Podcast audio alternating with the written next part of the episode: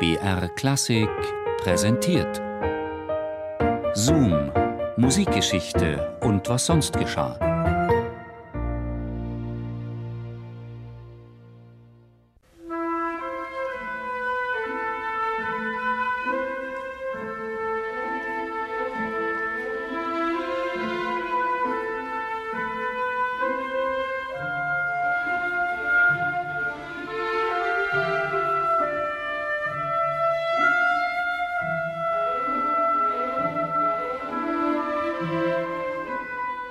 In einem kleinen Dorf existieren keine Ressourcen für einen Berufsmusiker. Fern von der Stadt gibt es keine Karrierehoffnungen. Als Giuseppe Verdi diese Zeilen schreibt, hat er gerade sein 23. Lebensjahr vollendet. Ein halbes Jahr vorher ist er aus Mailand in seinen Heimatort La Roncole zurückgekehrt. So aussichtslos wie der junge Komponist das ländliche Dasein für die berufliche Karriere beschreibt, so wenig trifft dies für ihn selbst zu. Ein Blick zurück. Als Gastwirtssohn gehört Verdi zu den Privilegierten der bäuerlichen Lebenswelt von La Roncole. Weil es in seinem Heimatdorf keine Schule gibt, bekommt er Privatunterricht. Und schon früh nimmt Dorforganist Pietro Baistrocchi den talentierten Jungen unter seine Fittiche. Verdi ist neun Jahre alt, da wird er Baistrocchis Nachfolger auf der Orgelbank. Seine Gymnasialzeit verbringt Verdi im fünf Kilometer von La Roncole entfernten 2000 Einwohnerstädtchen Busseto. Für den heranwachsenden Verdi riesig gegen das Dorf, aus dem er selber stammt. Wieder gibt es einen Menschen, der sich seiner besonders annimmt, der Spirituosenhändler Antonio Barezzi. Ein Geschäftsfreund von Verdis Vater, der nach Feierabend ein Amateurorchester leitet.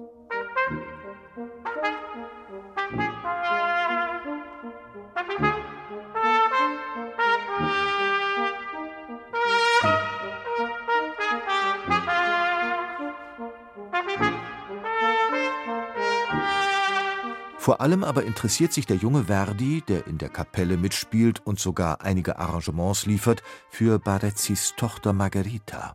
Er ist verliebt in sie, gibt ihr Gesangs- und Klavierunterricht und würde sie gewiss auch gleich heiraten.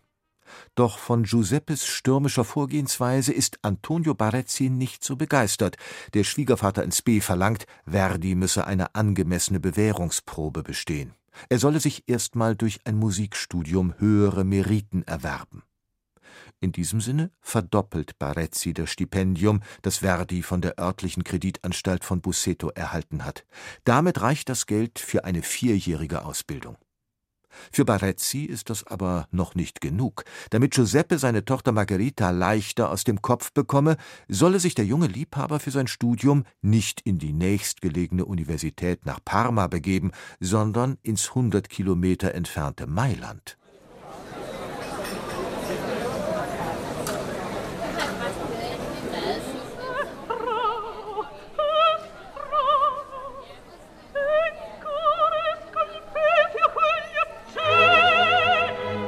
Mailand, Stadt der berühmten Scala.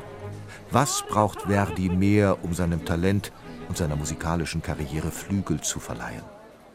Doch was für ein Desaster. Die Aufnahmeprüfung am Mailänder Konservatorium scheitert. Verdi ist zu alt. Nur in begründeten Ausnahmefällen werden über 14-Jährige aufgenommen und Verdis Klavierspiel ist dazu nicht souverän genug. Aber auch in der Hauptstadt der Lombardei gibt es wieder einen Menschen, der sich für Verdi einsetzt: Vincenzo Lavigna, Korrepetitor an der Mailänder Scala. Er bringt Verdi die Partituren des neapolitanischen Opernkomponisten Giovanni Paisiello näher und redet in höchsten Tönen von Mozarts Don Giovanni.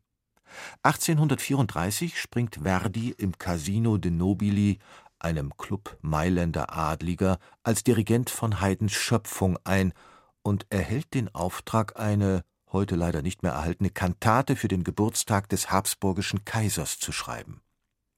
In einem Zeitungsbericht nach der Uraufführung im Jahr 1836 heißt es Verdis Musik ist voll warmer und ehrerbietender Gefühle für den durchlauchten Herrscher. Nach seinem vierjährigen Aufenthalt kehrt Verdi endlich wieder nach Busseto zurück. Bis zu seinem Debüt an der Mailänder Scala im Herbst 1839 mit seiner ersten Oper Oberto wird es noch mehr als drei Jahre dauern, aber in Busseto wird Verdi nun immerhin zum Musikdirektor bestellt. Und sein zukünftiger Schwiegervater Antonio Barezzi steht Verdis privaten Ambitionen nicht mehr im Wege. Am 4. Mai 1836 führt Verdi Barezzis Tochter Margherita zum Traualtar. Das Glück sollte allerdings nicht allzu lange währen.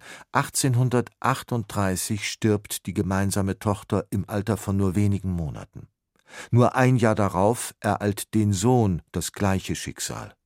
Und wiederum ein Jahr darauf stirbt die Frau und Mutter ebenfalls. Giuseppe Verdi ist an einem Nullpunkt angekommen. Jahre später wird er mit dem Abstand der Zeit darüber resümieren. Ich beschloss, nie mehr eine Note zu schreiben. An einem Winterabend begegne ich Merelli, der mir das Manuskript eines Librettos zusteckt. Ich rolle es zusammen, verabschiede mich und mache mich auf den Heimweg. Zu Hause angekommen, werfe ich das Manuskript heftig auf den Tisch. Im Fallen hat es sich geöffnet. Unwillkürlich haftet mein Blick auf der aufgeschlagenen Seite und dem Vers Va pensiero sul alidorate. Die Zeile Flieg, getragen von Sehnsucht, sollte zu jenem Gefangenenchor der Oper Nabucco gehören, mit der Verdi 1842 seinen endgültigen Durchbruch als Opernkomponist erlebte. Musik